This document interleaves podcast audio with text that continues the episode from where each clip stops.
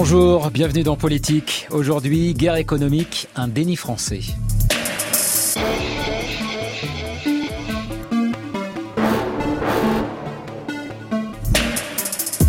Bonjour Christian Arbulot. Bonjour. Vous êtes le directeur de l'école de guerre économique, une école qui dispense des formations en intelligence économique. L'intelligence économique que vous définissez de la façon suivante, la recherche et l'interprétation systématique de l'information accessible à tous afin de décrypter les intentions des acteurs et de connaître leurs capacités. Alors le commerce adoucit les mœurs, c'est ce que pensait euh, Montesquieu, et si l'on adhère à ce précepte, il en découle que la mondialisation économique a des vertus apaisantes, une potion contre les passions tristes. Et de ce point de vue, l'idée même de guerre économique relève de l'oxymore. Mais la réalité est tout autre en ce début de 21e siècle. Le conflit qui oppose la Chine aux États-Unis en donne davantage qu'un aperçu. Les deux pays se livrent une guerre commerciale impitoyable. Dans leur arsenal, des droits de douane, de l'espionnage industriel, et des outils juridiques qui permettent en particulier aux Américains d'imposer leurs règles en dehors de leurs frontières. Alors que font l'Europe et la France sous ce déluge? Elle peine à organiser la riposte. L'échec de la fusion entre Siemens et Alstom en est l'illustration la plus récente. Le refus de la Commission européenne de laisser se constituer un géant continental du ferroviaire a été perçu par beaucoup comme une erreur stratégique majeure dans un monde où la compétition entre puissances économiques se fait de plus en plus féroce. Alors guerre économique, un déni français, c'est le thème de ce nouveau numéro de politique en votre compagnie Christian Arbulot. Et je voudrais qu'on commence la discussion par un autre dossier qui fait débat euh, en ce moment en France, c'est la privatisation d'aéroports de Paris qui est prévue dans le cadre de la loi Pacte. Il y a une pétition qui a été euh, lancée pour dénoncer un abandon de souveraineté. Est-ce que vous diriez que dans un contexte de guerre économique, c'est une bonne idée que de confier les portes d'entrée du territoire à un autre investisseur que l'État? C'est pas forcément une bonne idée. Et surtout, ça souligne un, un profond, euh, une profonde interrogation, pardon, sur euh, mais qu'est-ce qu'on fait avec un aéroport? Euh, c'est une plateforme. Quand on voit effectivement les les Néerlandais euh, reprendre un peu la main dans le capital Air France KLM, eux ils ont une idée stratégique très précise derrière la tête, c'est-à-dire que ils ont une plateforme portuaire, aérienne, ferroviaire et routière. Et ils ont compris qu'avec ça, on fait du commerce, justement. Et pas que du doux commerce. Et c'est étonnant parce que de la part d'un pays comme les Pays-Bas, on pourrait s'attendre à un libéralisme à tout craint, des engagements forcenés de l'État, etc. Pas du tout. Et là, euh, il y a un problème, si vous voulez, en France, c'est que quand on questionne le politique sur... Euh, vous avez des idées stratégiques sur les plateformes aéroportuaires, routières, ferroviaires, vous savez ce que vous voulez en faire? Vous savez comment vous voulez faire profiter l'économie française, ce genre de choses? Ben, je ferais bien une interrogation écrite à l'Assemblée nationale là-dessus. Alors, il n'y a pas eu forcément d'interrogation écrite pour l'instant, mais il y a eu une interrogation orale.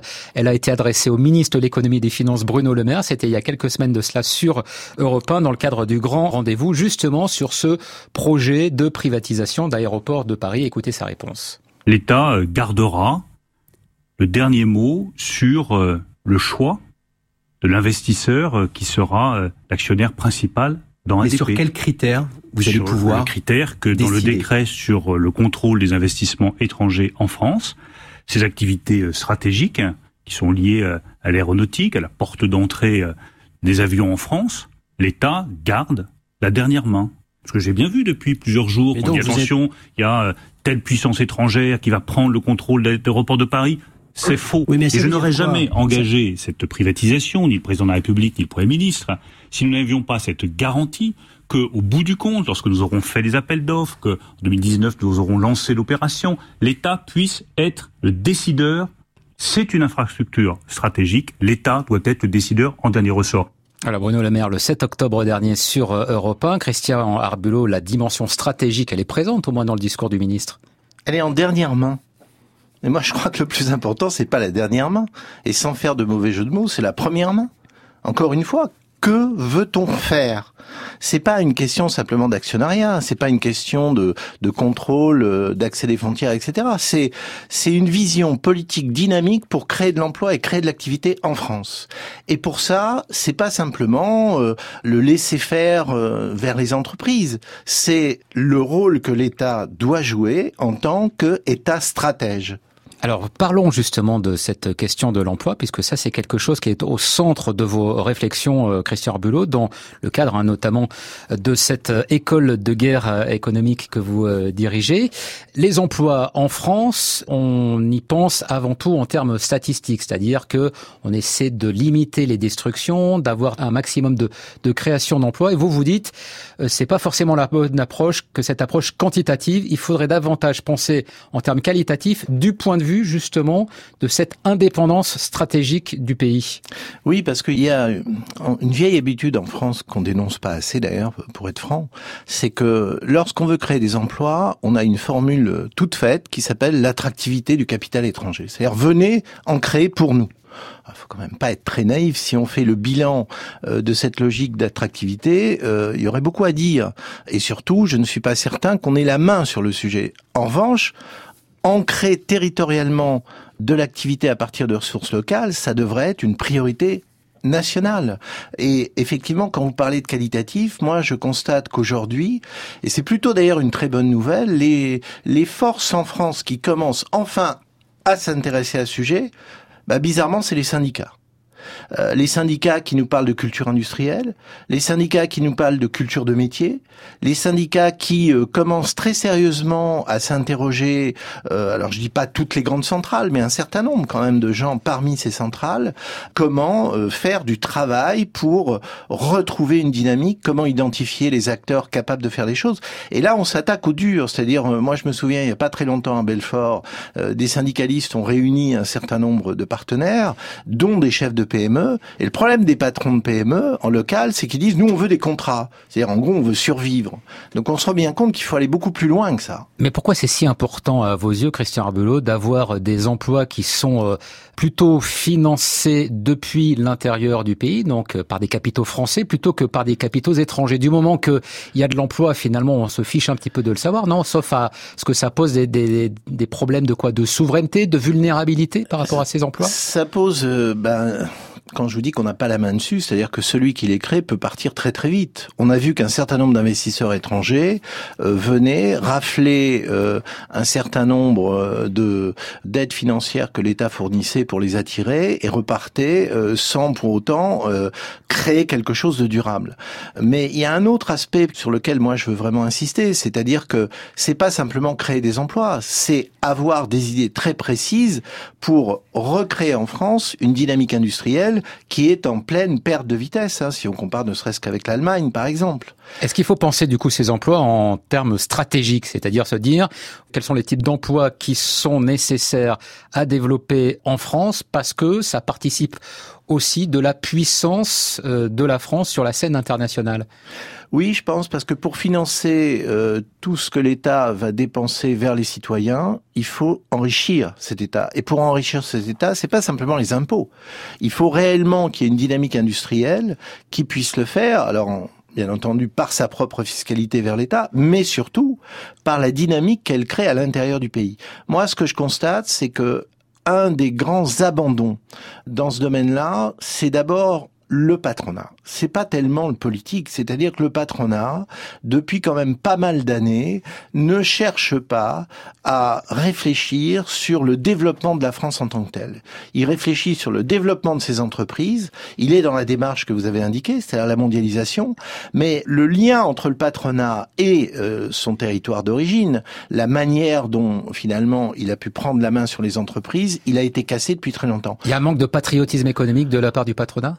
Dirais qu'il y a un manque d'intérêt fondamental du patronat français par rapport au pays ce qu'est la France. Quand je vous parlais des Pays-Bas, mais je pourrais parler du Danemark ou d'autres pays comme ça, on a des pays libéraux où il y a réellement euh, quelque part euh, quelque chose de fusionnel entre du politique, du privé et euh, de l'administratif pour que le pays en question continue à se développer dans un contexte de confrontation. Mais cela dit, Christian Arbulot, est-ce que ce manque-là, on peut pas aussi le reprocher euh, aux politiques? Est-ce que euh, la France n'est pas restée sur une idée de sa puissance et de la façon de l'exercer un peu traditionnelle, c'est-à-dire elle se retrouve dans les grandes instances que sont par exemple le Conseil de sécurité de l'ONU, elle a un corps diplomatique qui est assez étendu, elle a un arsenal militaire et nucléaire, mais est-ce qu'elle ne le fait pas justement peut-être au détriment de sa puissance économique et de la conscience, en tout cas, que cette puissance-là peut lui permettre aujourd'hui de peser davantage dans le monde? Alors c'est vrai que je pense que depuis très longtemps le politique a décroché par rapport à ça. Puis il y, a une image qui le démontre, c'est euh, qu'est devenu le ministère de l'Industrie. Hein. C'est-à-dire que pour piloter une démarche industrielle, il faut un ministère de l'Industrie. Il a été détruit. Ça c'est quand même un message très fort de la part du politique, parce que ça c'est le politique qui en est euh, l'auteur de cette destruction. Donc je crois effectivement un des problèmes centraux euh, du politique, c'est de savoir à quoi il sert par rapport à l'économie. Les grandes puissances aujourd'hui euh, vous parliez de la Chine, on parle des États-Unis, le politique joue un rôle déterminant pour développer leur pays, pour accroître la puissance par l'économie.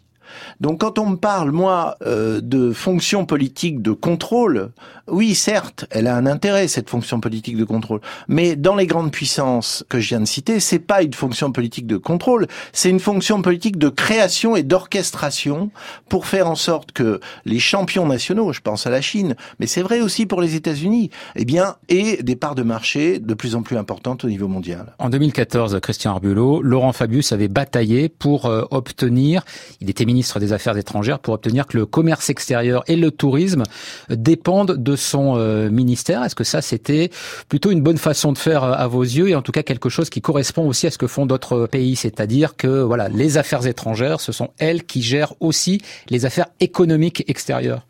Alors en apparence oui, en réalité non. Pourquoi? Parce qu'il n'y a pas d'unité stratégique dans la haute administration pour aller dans cette direction. C'est-à-dire que tant que le politique et ça, c'est pas une réforme, c'est vraiment une révolution en termes de mode de pensée. Hein. Tant que le politique ne tordra pas le bras au système administratif français qui est constamment sur la défensive et regarde très souvent euh, je suis désolé d'employer cette expression, mais regarde passer les trains. C'est-à-dire, on voit par exemple un cas très typique, le débat sur Huawei en ce moment, l'affrontement entre la Chine et les États-Unis sur euh, l'enjeu des télécoms. En France, quelle a été notre position? Très très très opportuniste par rapport à la Chine. Et on se rend bien compte qu'aujourd'hui, euh, les Américains poussent le bouchon très loin. On voit bien que c'est pas simplement un problème de marché ou de technologie. On voit bien que c'est un problème de, de contrôle d'une partie euh, de l'économie numérique à venir, des flux d'échanges qui en découlent, etc. Et là, le politique il est pas là. C'est simple, il est pas là. Il, est vaguement là quand il s'agit quand même à un moment donné de, de relever la tête, se dire euh, ça va être compliqué d'être à, à contre-emploi par rapport à la politique américaine, puisqu'on est très suiviste par rapport à elle dans d'autres domaines, mais on ne le voit pas en termes de force, de proposition et d'incitation. Mais à propos de Huawei, qui est un, un groupe donc euh, chinois euh, qui est leader dans son domaine, enfin il est juste derrière Samsung hein, désormais, mais il est passé devant euh, Apple. Il fait partie de ces groupes pour lesquels il y a eu justement une volonté politique très importante du pouvoir central chinois pour les développer, les développer à, l'extérieur. Est-ce que ça euh, voudrait dire que euh, pour vous, Christian Arbulot, le modèle de développement chinois de ces grands champions nationaux, c'est un modèle à suivre? Bah, C'est en tout cas un modèle dont on s'est beaucoup moqué pendant très longtemps qu'on a complètement dénigré en estimant qu'il allait s'écrouler. Mais en fait, il est en train de faire la démonstration qu'il est ultra performant et beaucoup plus performant que nous. Donc je pense qu'on a en France des potentialités réelles de champions nationaux. Vous parliez tout à l'heure de Siemens et de la fusion ratée avec Alstom, mais les Allemands préfèrent avoir un champion national à leurs mains qu'un champion européen dont ils ne maîtrisent pas l'avenir. Alors venons-en justement à ce dossier Siemens-Alstom, parce qu'il faut bien rappeler que la France, euh, certes, a une souveraineté, peut avoir une souveraineté économique, mais elle agit aussi dans un autre cadre qui est celui de l'Union européenne, projet de fusion donc entre deux de ces euh, champions euh, nationaux, Alstom et Siemens, retoqué par la Commission européenne. Il y a quelques minutes, Bruxelles a enterré la fusion avec Siemens. C'est un grand sentiment d'incompréhension de cette décision. Euh, elle n'est absolument pas justifiée. C'était un projet formidable pour l'industrie européenne, formidable pour nos deux groupes d'Alstom et de Siemens. Donc voilà, on nous coupe l'herbe sous le pied. Alstom et Siemens, ce sont deux fleurons européens qui chaque année lancent 35 TGV sur les rails. Ensemble, ils auraient pu conquérir de nouveaux marchés hors d'Europe. Mais pour Bruxelles, pas question. Cela va à l'encontre des règles sur la concurrence. Paris et Berlin sont furieux.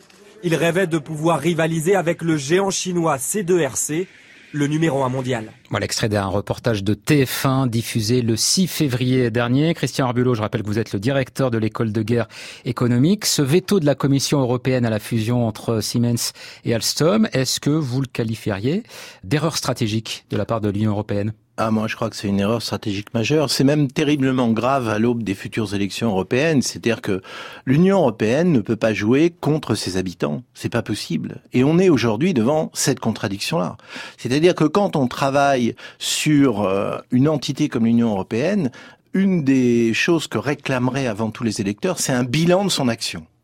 Et vous savez comment l'Union européenne fait faire ses bilans?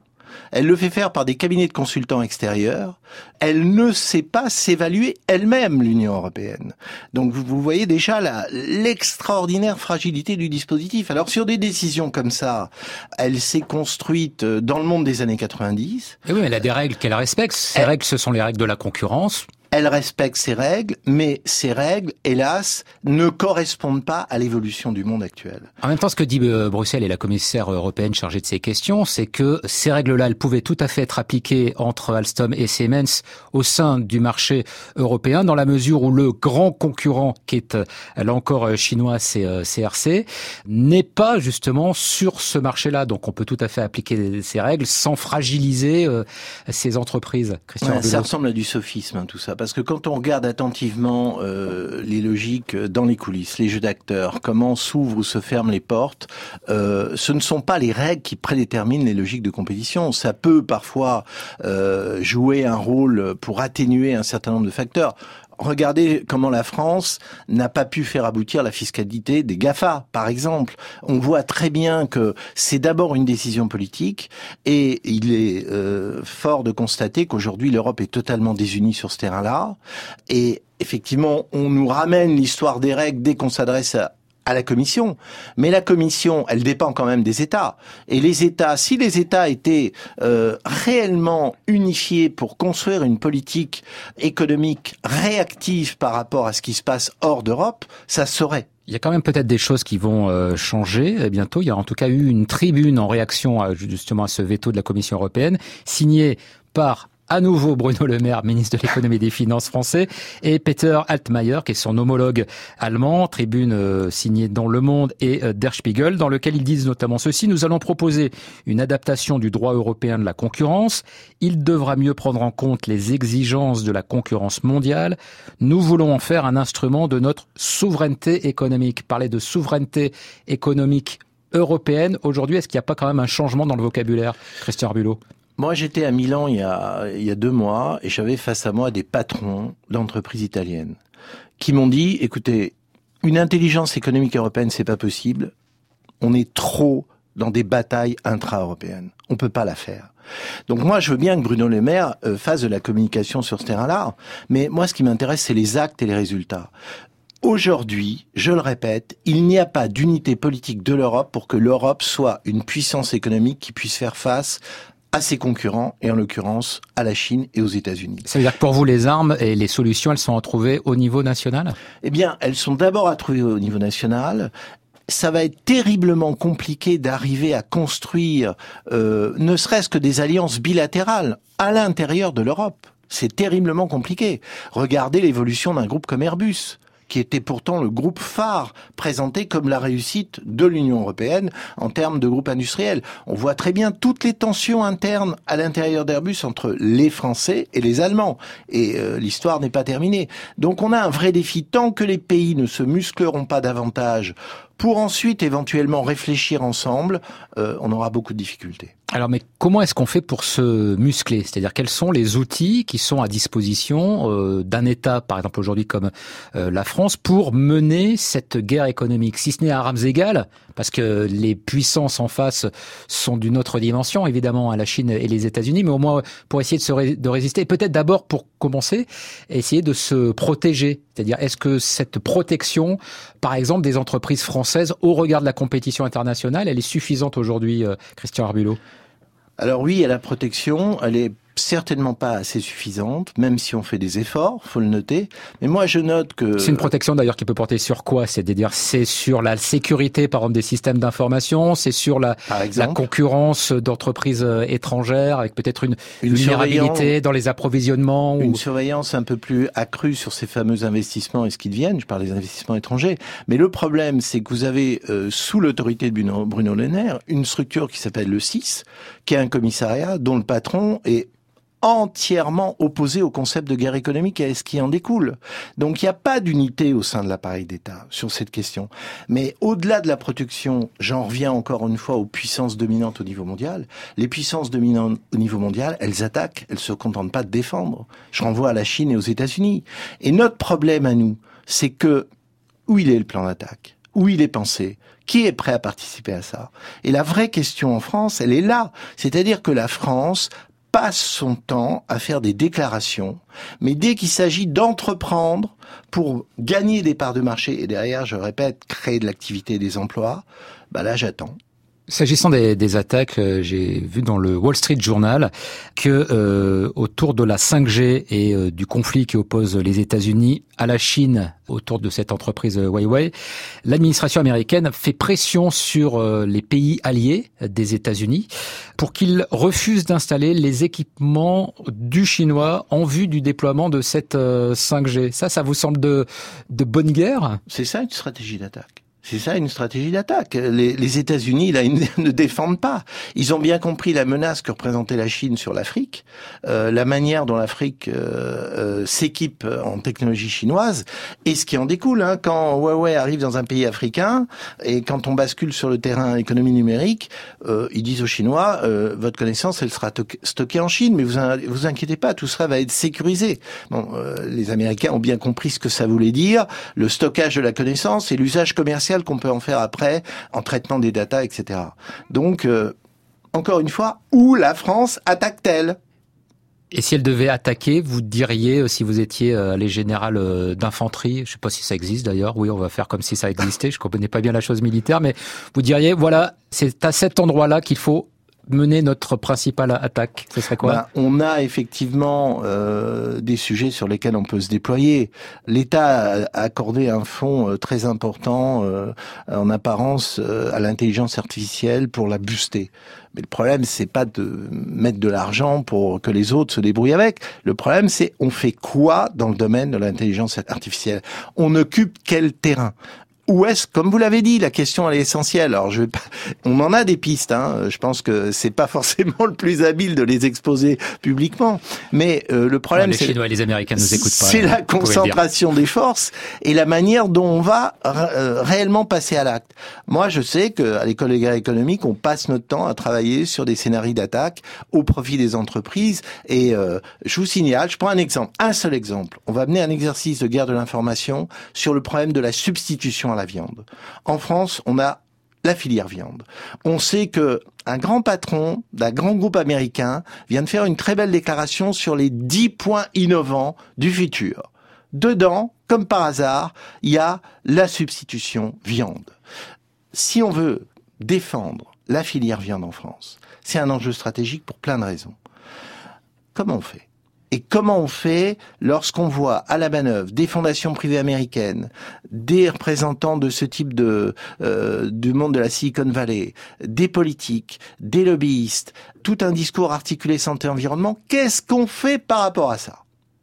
Bah, la question elle reste posée pour l'instant, manifestement, Christian Arbulot. L'information, évidemment, c'est une arme dans cette guerre euh, économique. Ce n'est pas la seule, loin de là. Il y a aussi euh, le droit. Antoine Dulcer, euh, bonjour. Bonjour. Et le droit, c'est justement un des outils qui est utilisé par les États-Unis pour mener cette guerre économique. On parle d'extraterritorialité du droit. Oui, on en parle beaucoup effectivement depuis quelques années. C'est en vertu de ce principe que les États-Unis se donnent le droit de sanctionner les pays qui souhaitent commercer avec l'Iran, par exemple. Mais sur quel quels éléments concrets se fondent les juristes américains pour appliquer leurs droits en dehors des États-Unis? J'ai posé la question à l'avocat d'affaires Olivier de Maison Rouge. Le département de la justice, le DOJ autrement dit, analyse les liens contractuels, les liens géographiques, et trouve à identifier des liens de rattachement aussi infimes soient-ils, aussi ténus soient-ils, qui permettent de reconnaître leurs propres compétences. Aujourd'hui, 42% des transactions dans le monde, des opérations commerciales, sont libellées en dollars. Donc de fait, dès lors que votre contrat est stipulé en dollars, quand bien même il n'y a aucun lien de transit des marchandises ou bien des services à travers le sol américain, malgré tout, vous pouvez vous trouver soumis aux lois américaines. Mais ça peut être aussi bien en matière électronique, de communication électronique. Si vous utilisez une boîte notamment dont les données transitent par un data center américain, vous pouvez être soumis aux droits américains. Et une question se pose, c'est le moment de ce basculement. Quand et comment ces moyens juridiques et économiques ont-ils été intégrés à l'arsenal stratégique américain? Jusqu'au début des années 90, le monde était partagé en deux blocs, un bloc de l'Ouest, un bloc de l'Est. Et puis, euh, par la force des choses et la force de l'histoire, je vais dire, eh bien, les États-Unis se sont retrouvés seuls à être une hyperpuissance. Et ça, c'était sous l'ère euh, Clinton, qui avait commencé déjà sous George Bush, qui avait affirmé ce qu'on appelle un nouvel ordre mondial. Et ce nouvel ordre mondial, tel qu'il s'est décliné, a été finalement un monde unipolaire. Et c'est ce monde unipolaire, cette globalisation, autrement dit, qui a permis en réalité de franchiser de nombreuses activités économiques et d'imposer un seul et même modèle économique à toute la surface du globe, monde. Et de fait, quand vous parlez d'échanges économiques, derrière, ce sont aussi la loi des contrats et les lois qui se sont trouvées étendues à la surface du globe. Et à partir du moment où vous utilisez la même langue, la même monnaie, mais également le même droit que votre partenaire commercial, vous vous retrouvez euh, finalement rangé sous cette compétence à la fois euh, financière, euh, fiscale et juridique. Voilà comment les choses se sont dans un premier temps traduites. Et puis, sous Clinton et puis renforcées ensuite sous Obama, eh bien, c'est là où on a vu vraiment apparaître cette volonté euh, hégémonique d'extraterritorialité, c'est-à-dire de traduire vraiment par la force, et on passait du soft power finalement au hard power, à savoir de vouloir étendre l'application de ses propres textes avec justement ces liens de rattachement aussi ténus soient-ils, alors qu'en réalité, euh, les textes ne sont pas véritablement applicables.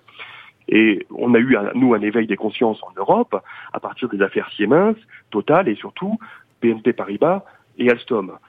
Donc là, on découvre seulement les choses, on s'aperçoit que le droit est malgré tout devenu une arme de cette guerre économique, mais une arme contraignante qui finalement permet d'obtenir ce qu'on appelle des buts de guerre, à savoir soit le démantèlement d'un groupe, d'un ennemi ou d'un adversaire euh, économique, ça a été le cas d'Alstom, soit le fait de l'affaiblir financièrement, ça a été l'affaire de BNP Paribas qui a payé une amende record. Voilà, c'est l'avocat d'affaires Olivier de Maison Rouge qui est cité dans un ouvrage paru dernièrement, Le droit, nouvelle arme de guerre économique par Ali Laidi aux éditions Actes Sud. Christian Arbulot, une réaction et comment est-ce qu'on fait pour sortir de cette dépendance qui est extrêmement euh, compliquée quand le droit finit par euh, s'imposer euh, C'est difficile d'en sortir? Alors, vous avez une tentative européenne de créer une plateforme, par exemple, pour contourner cette réalité dans le commerce avec l'Iran. Le problème, c'est que ça marche pas. Mais en revanche, et je citais l'autre jour à une réunion du Sénat organisée par euh, euh, Madame Lindman, euh, un exemple intéressant, c'est qu'il y a une plateforme russe qui fonctionne avec l'Iran. Et vous savez qui s'est précipité pour faire du business sur la plateforme russe? Des entreprises israéliennes. Là, on est dans la réelle politique de la guerre économique. Et tant qu'on ne sera pas à ce niveau-là, opératif, tant qu'on ne sera pas capable de nous organiser, Malheureusement, parfois, en étant très cynique, je, suis désolé, mais on est obligé parfois d'être très cynique. Ben, on ne sera pas à la hauteur des défis du monde actuel.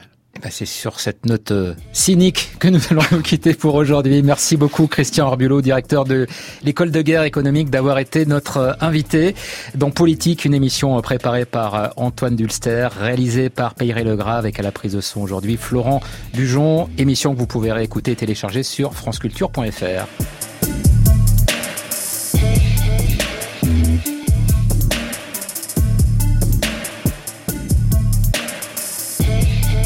À 12h45, vous retrouverez Sylvain Bourmeau pour la suite dans les idées. Pour ma part, je vous donne rendez-vous lundi à 18h20 dans du grain à moudre. Et dans un instant, sur France Culture, ce sera le journal de 12h30.